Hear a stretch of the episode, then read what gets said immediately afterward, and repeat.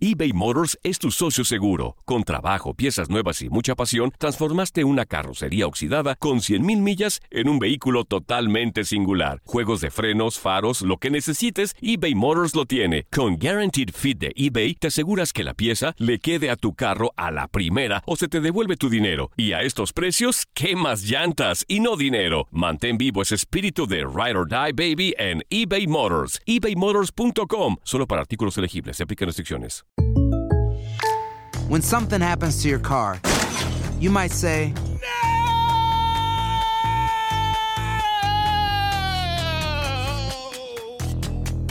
My car. but what you really need to say is something that can actually help. Like a good neighbor, State Farm is there. And just like that, State Farm is there to help you file your claim right on the State Farm mobile app. So just remember, like a good neighbor, State Farm is there. State Farm, Bloomington, Illinois. Boost Mobile tiene una gran oferta para que aproveches tu reembolso de impuestos al máximo y te mantengas conectado. Al cambiarte a Boost, recibe un 50% de descuento en tu primer mes de datos ilimitados. O, con un plan ilimitado de 40 dólares, llévate un Samsung Galaxy A15 5G por $39.99. Obtén los mejores teléfonos en las redes 5G más grandes del país. Con Boost Mobile, cambiarse es fácil. Solo visita boostmobile.com. Boost Mobile, sin miedo al éxito. Para clientes nuevos y solamente en línea, requiere AroPay. 50% de descuento en el primer mes requiere un plan de 25 dólares al mes. Aplican otras restricciones. Visita boostmobile.com para detalles.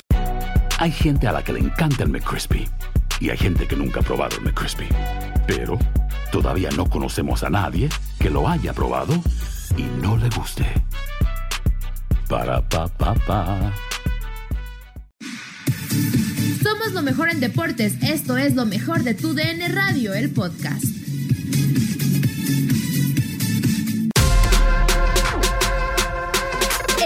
Mejor de tu DN Radio, en la última edición de Coronavirus y Deporte, hablamos del regreso de la Liga MX y de la MLS. Además, la Fórmula 1 anunció más cancelaciones para la temporada 2020. Durante la semana, el eh, presidente de la Liga MX, Enrique Bonilla, dio a conocer las fechas para la reanudación del fútbol, sobre todo de la Liga MX.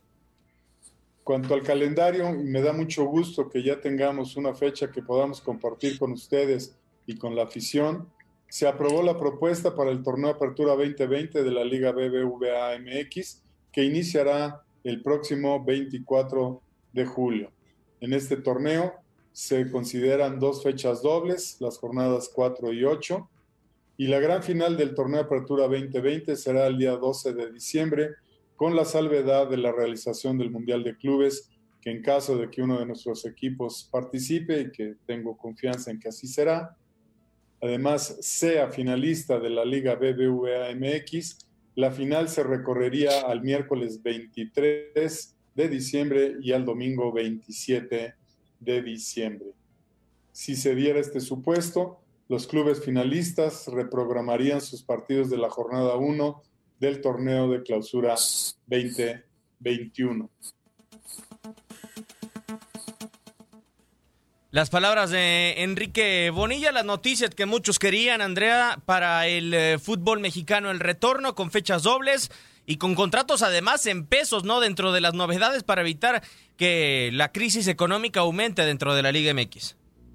Sí, así es, ya esperábamos el regreso de la Liga MX, será el 24 de julio. Me parece una fecha considerablemente buena. No sé, creo, creo que a veces me pongo a pensar que quizás un poquito temprano porque sabemos que en México los números siguen aumentando, pero también creo que no se podía aguantar más el no iniciar la Liga MX. O sea, tenía que haber un punto en el que ya se tenía que iniciar y creo que julio es una buena fecha porque das tiempo a que sí se termine el torneo de buena manera sin que se esté apresurando. Digo, habrá que ver si es que la pandemia no crece o empeora y se retrasa la fecha.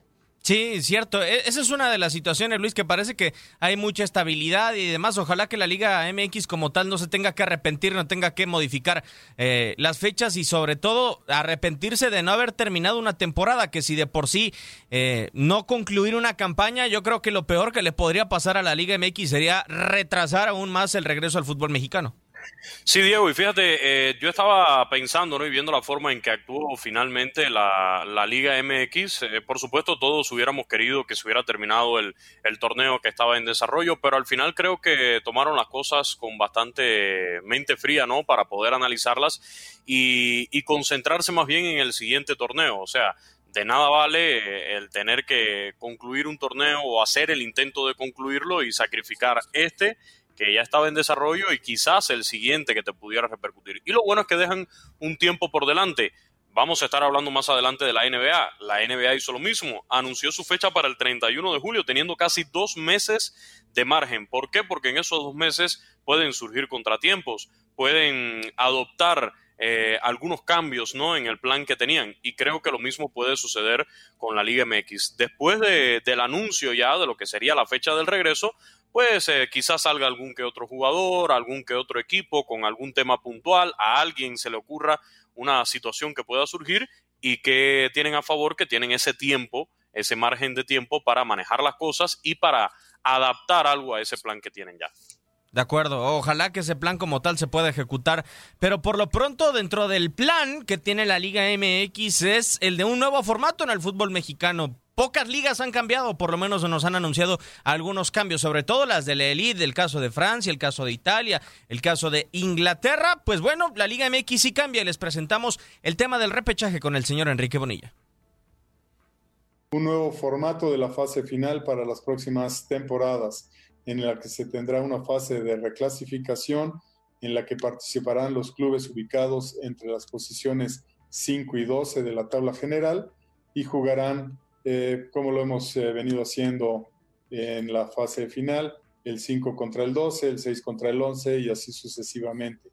Las eliminatorias se jugarán a un solo partido en el estadio del club mejor ubicado en la tabla general. No habrá tiempos extras y en caso de empate se irían a penaltis.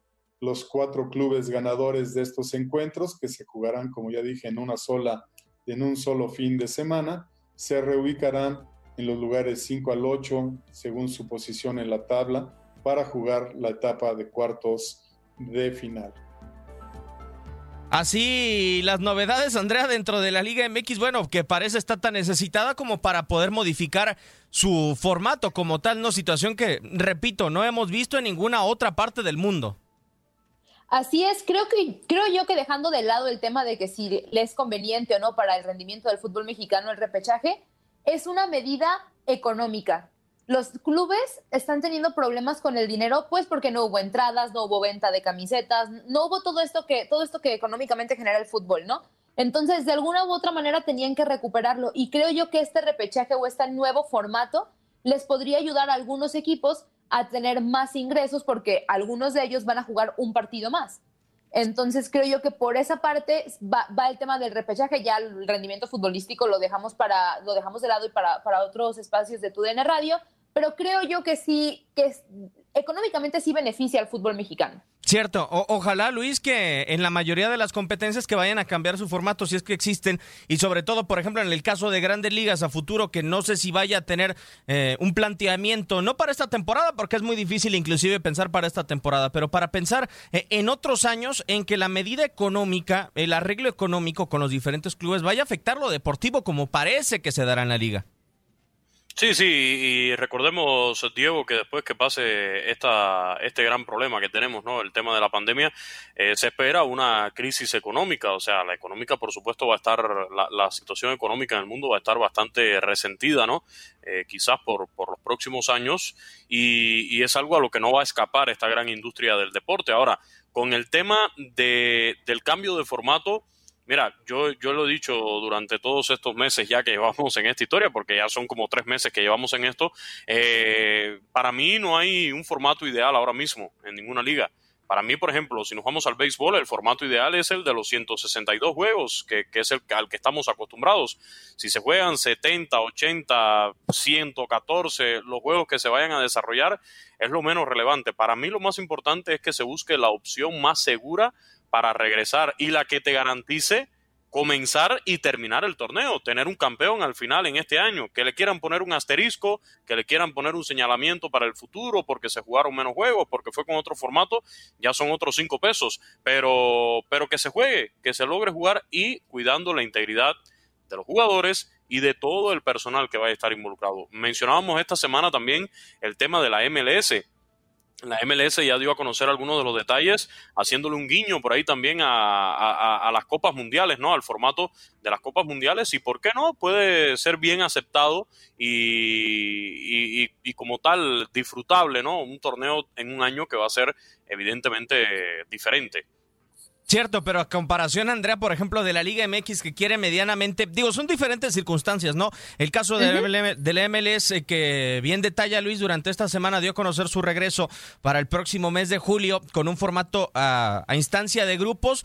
Bueno, yo creo que la MLS tiene que reconvertir, inicia una campaña totalmente diferente, pero hay que aclarar, es solamente una temporada al año en la que se disputa en la Major League Soccer y por eso quizá le da la facilidad de, de moldear, de poder maniobrar y de poder crear este torneo de verano, si se quiere llamar así, en, eh, en Orlando, Florida. Pero creo que sí tiene el ingrediente que a pesar de tener buenas situaciones económicas para los diferentes clubes, también es una buena gestión deportiva porque los juntas en grupos, porque por ahí hay algunos partidos que son atractivos, como el LA Galaxy en contra de Los Ángeles FC, a, pesar del cualquier mal pensado que, puede estar ahí, pero a final de cuentas, por ejemplo, acá en la Major League Soccer da la sensación de que todos parece ganarán eh, de alguna u otra manera proporcionalmente, eh, económicamente, ¿no? A pesar del resultado que puedan tener en la Liga MX. Hay que estar dentro de los 12 para poder pensar primero en liguilla dentro de los cuatro y después del 4 al 12 para pensar en un partido que te puede dejar un ingreso extra.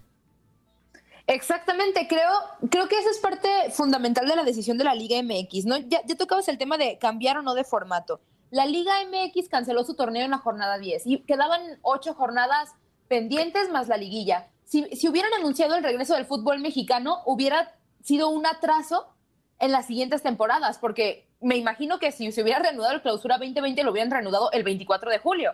Entonces, hubieran sido ocho semanas o jornadas dobles, más toda la liguilla, y luego la apertura, creo yo que se saturaría de más el, el fútbol mexicano. Además que también, yéndonos tantito a lo futbolístico, sabemos que la Liga MX necesitaba esta pausa para hacer todos los cambios que hizo respecto a equipos y demás, ¿no? Entonces, creo que por esa parte a la Liga MX no le conviene hacer un cambio o de formato como lo hizo la MLS. La MLS es una liga planeada en un es un negocio. O sea, realmente el, tema futbolístico de la MLS está basado en un sistema de negocio. Entonces, creo yo que por esa parte lo llevan tan bien que a la Liga MX no le funcionaría tanto.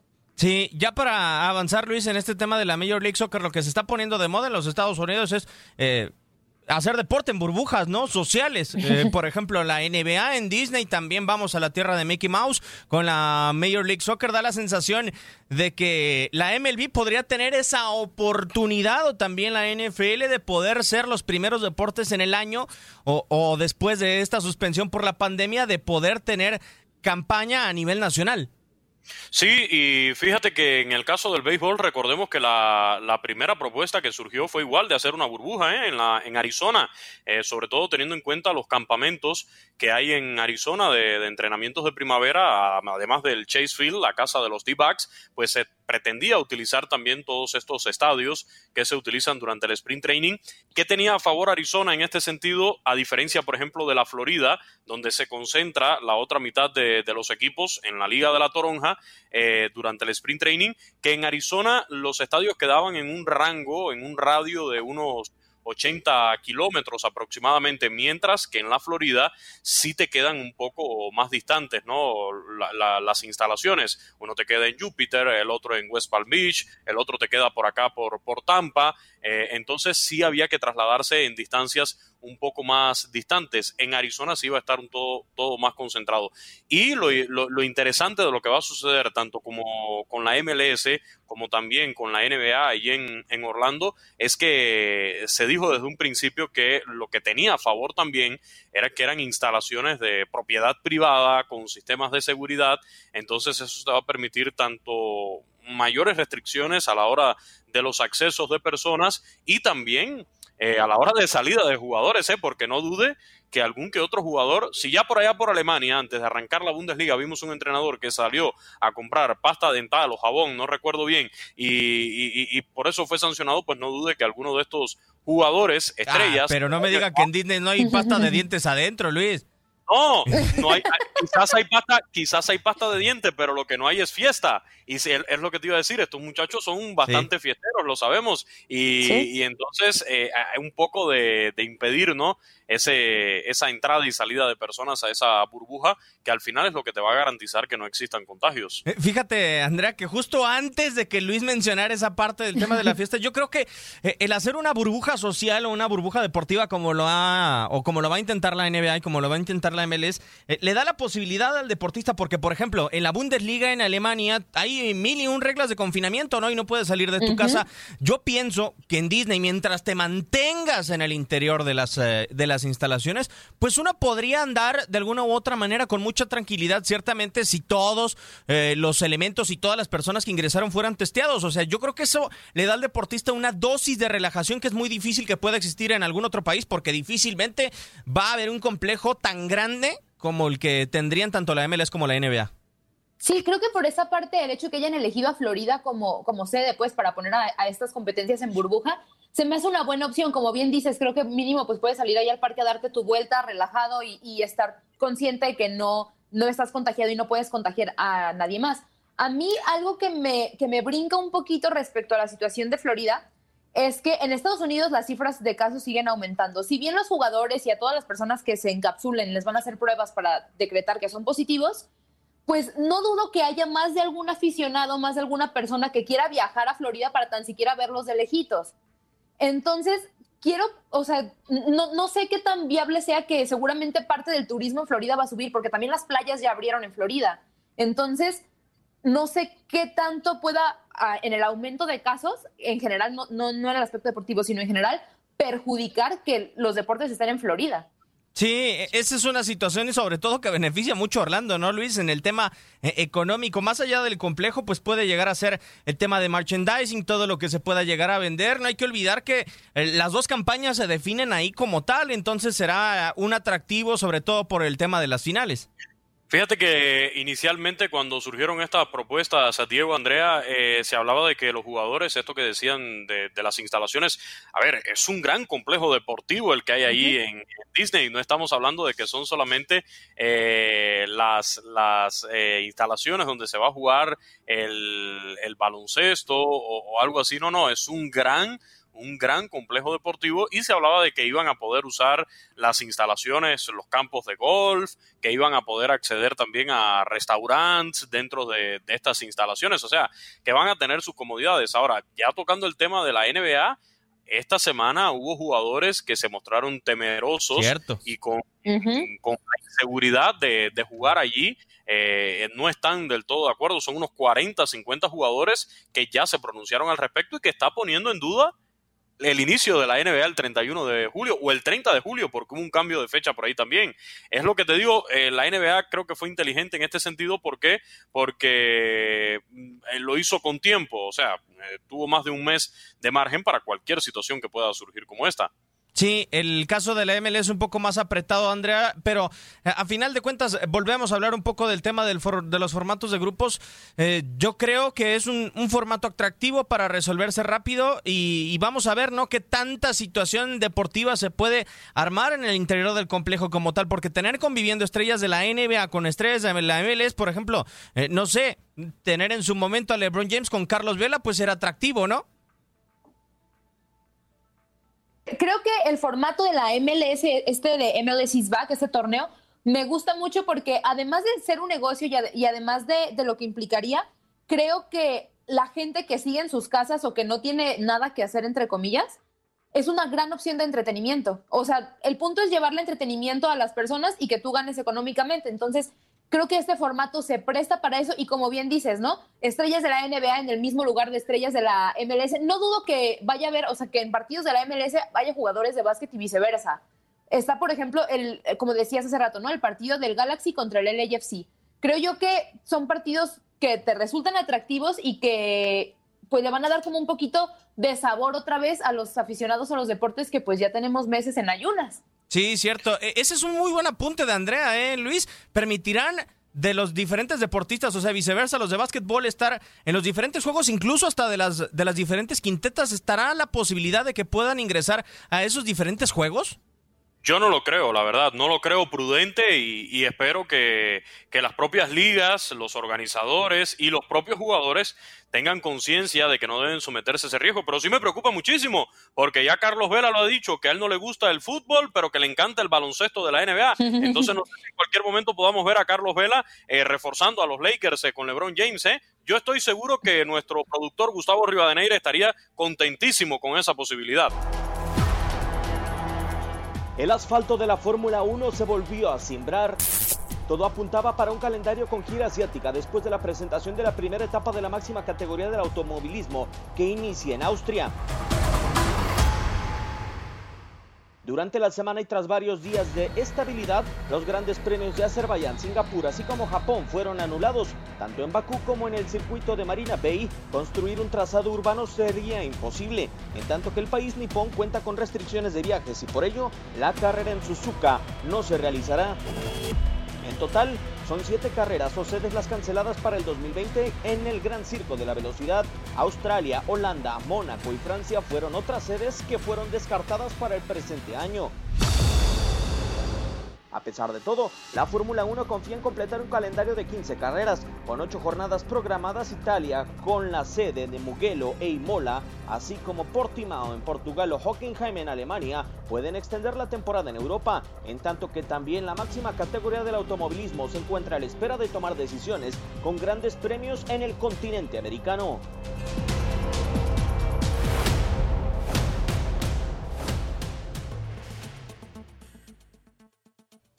Así, todo el tema de la Fórmula 1, uno pensaría que con el calendario íbamos a poder encontrar mayor tranquilidad, Luis, pero desafortunadamente, por ser una competencia que se desarrolla en diferentes latitudes, bueno, no hay como tal una garantía, ¿no? De que alguna sede, digo, cierto, que ya pudieron alcanzar un acuerdo con, eh, parece la zona más tranquila del planeta, que es la, la europea, y ya tienen eh, ocho carreras, todo parece indicar garantizadas. Pero también da la sensación de que ir a Asia o pensar en el continente americano hoy para la Fórmula 1 es muy aventurado. Es que la verdad, Diego, es un gran despliegue logístico el que tiene que hacer un evento como la Fórmula 1 para poder desarrollar un gran premio. Y bueno, en estos casos que ya mencionábamos en el programa, eh, lo leíamos hace un par de días cuando salía la información con la cancelación de estos grandes premios sobre todo con los que tienen trazados en circuitos urbanos. Eh, sabemos lo complicado que representaría ahora hacer ese circuito urbano. Y bueno, en el caso particular de Japón, donde no tenemos duda que quizás están todas las condiciones para poderlo hacer de una forma segura, pero el país tiene estas restricciones de viaje y por supuesto no, no se permite ¿no? el traslado de tanta cantidad de personas que hacen falta que estén presentes para poder desarrollar un gran premio de Fórmula 1. No creo que sea descabellado hoy, Andrea, pensar en que la Fórmula 1, eh, contrario a ser un evento totalmente internacional, pues eh, le comienza a pasar por la cabeza el hecho de que la temporada 2020 de la máxima categoría del automovilismo, pues quizás solamente inicie y termine en Europa, que no se pueda mover a algún otro continente.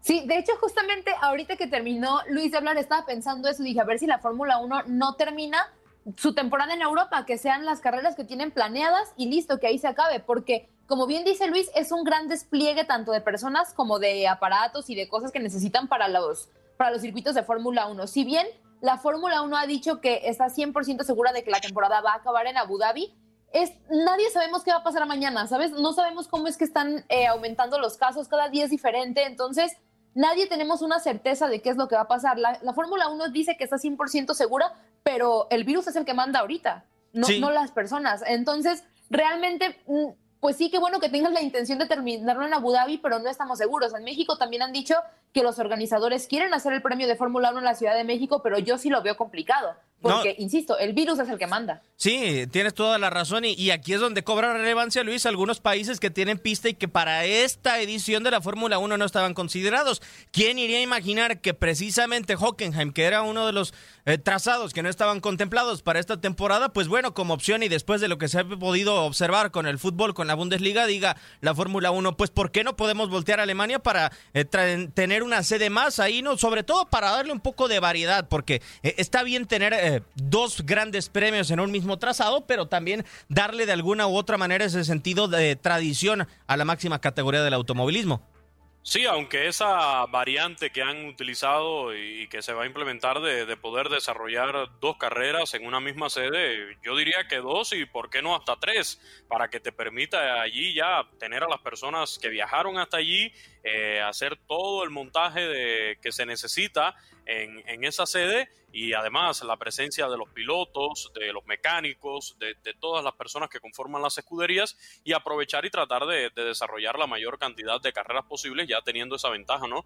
De estar en una sola sede. Mm, hoy, este año no hay nada descabellado, Diego. Este año todas las ideas que, que, se puedan aportar para que el deporte pueda ir funcionando poco a poco son bienvenidas. Fíjese que eso es lo que vemos en la Fórmula 1, pero en Estados Unidos NASCAR está en desarrollo eh, se está desarrollando sin contratiempos, incluso en algunos estados eh, donde en el caso específico de Texas ya se permite la entrada de público, se anunció que iban a permitir la entrada hasta de 2.000 personas, en este caso bajo la categoría de invitados.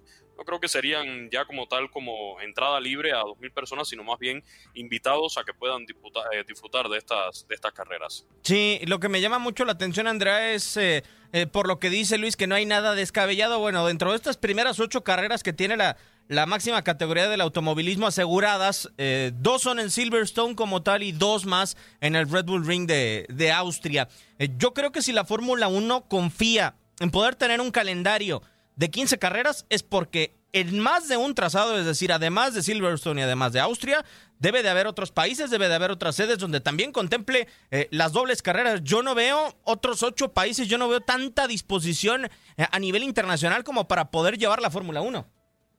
Así es, tienen que tener un... Bien, aunque quieren hacer algunas carreras en el continente americano o, como decía, en Abu Dhabi, creo yo que, pues, la idea, igual como dice Luis, ¿no? Tres carreras en un circuito o países que ni siquiera estaban contemplados que, eh, que tengan instalaciones, pues, que participen. Ahorita nadie tenemos la certeza de nada. No sabemos cómo se van a hacer las cosas, solamente tenemos que sacarlas adelante. Y si la Fórmula 1 puede echar mano de eso, pues adelante. El punto es también que regrese la actividad deportiva porque pues las pérdidas económicas siguen y pues si ya Europa entre comillas está seguro porque también hay que recordar que ahorita América es el epicentro de la pandemia, o sea, el continente americano está subiendo sus números y, no dejan de subir, no se ve para cuándo llegue, llegue el pico, a veces se habla que para octubre, entonces si para octubre vas a alcanzar el pico de la pandemia en América, no creo que sea tan conveniente que en noviembre se juegue el Gran Premio de México, por ejemplo. Entonces, creo yo que pues si la Fórmula 1 ya vio que en Europa sí se puede llevar a cabo o están la mayoría de las condiciones pues que se, pueden aplicar pues para que para que empiece este circuito pues adelante a hacerlo y pues ni modo vamos a ver tres carreras en un solo circuito no importa el punto es ver las carreras. Complicado Luis pensaba eh, eh, por ahí de los meses de marzo sobre todo cuando se canceló Australia cuando se cancelaba Mónaco cuando se cancelaban eh, diferentes carreras era complicado pensar que la Fórmula 1 pudiera tener actividad pero así como tiene un gran despliegue también es un deporte que tiene grandes alternativas y que por eso parece estar al frente Efectivamente, y, además hay un poderío económico, Diego, Andrea, eso hay que mencionarlo. Todas estas, eh, todos estos eventos deportivos, eh, organizaciones como tal, como la Fórmula 1, entre otros, tienen un gran poderío económico que les permite, aunque te digan lo contrario, y aunque sabemos que es un negocio y que este año hay pérdidas eh, grandísimas, pero hay que estar claro de que tienen cierto colchón para aguantar el golpe de este año, de las pérdidas de este año 2020, poder hacer algunos ajustes y desarrollar algo, ¿no? Aunque sea en condiciones diferentes para que, para no perder como tal eh, esos eh, clientes, ese público que ya tienen en todo el mundo. Nadie nos detiene. Muchas gracias por sintonizarnos y no se pierdan el próximo episodio. Esto fue lo mejor de Tu DN Radio, el podcast. Boost Mobile tiene una gran oferta para que aproveches tu reembolso de impuestos al máximo y te mantengas conectado. Al cambiarte a Boost, recibe un 50% de descuento en tu primer mes de datos ilimitados. O, con un plan ilimitado de 40 dólares, llévate un Samsung Galaxy A15 5G por $39.99. Obtén los mejores teléfonos en las redes 5G más grandes del país. Con Boost Mobile, cambiarse es fácil. Solo visita boostmobile.com. Boost Mobile, sin miedo al éxito. Para clientes nuevos y solamente en línea, requiere AroPay. 50% de descuento en el primer mes requiere un plan de 25 dólares al mes. Aplican otras restricciones. Visita boostmobile.com para detalles. eBay Motors es tu socio seguro. Con trabajo, piezas nuevas y mucha pasión, transformaste una carrocería oxidada con 100.000 millas en un vehículo totalmente singular. Juegos de frenos, faros, lo que necesites, eBay Motors lo tiene. Con Guaranteed Fit de eBay, te aseguras que la pieza le quede a tu carro a la primera o se te devuelve tu dinero. Y a estos precios, ¿qué más llantas y no dinero? Mantén vivo ese espíritu de Ride or Die Baby en eBay Motors. ebaymotors.com. Solo para artículos elegibles. Se aplican restricciones. This is the story of the one. As head of maintenance at a concert hall, he knows the show must always go on. That's why he works behind the scenes, ensuring every light is working, the HVAC is humming, and his facility shines. With Granger's supplies and solutions for every challenge he faces, plus 24 7 customer support, his venue never misses a beat. Call quickgranger.com or just stop by.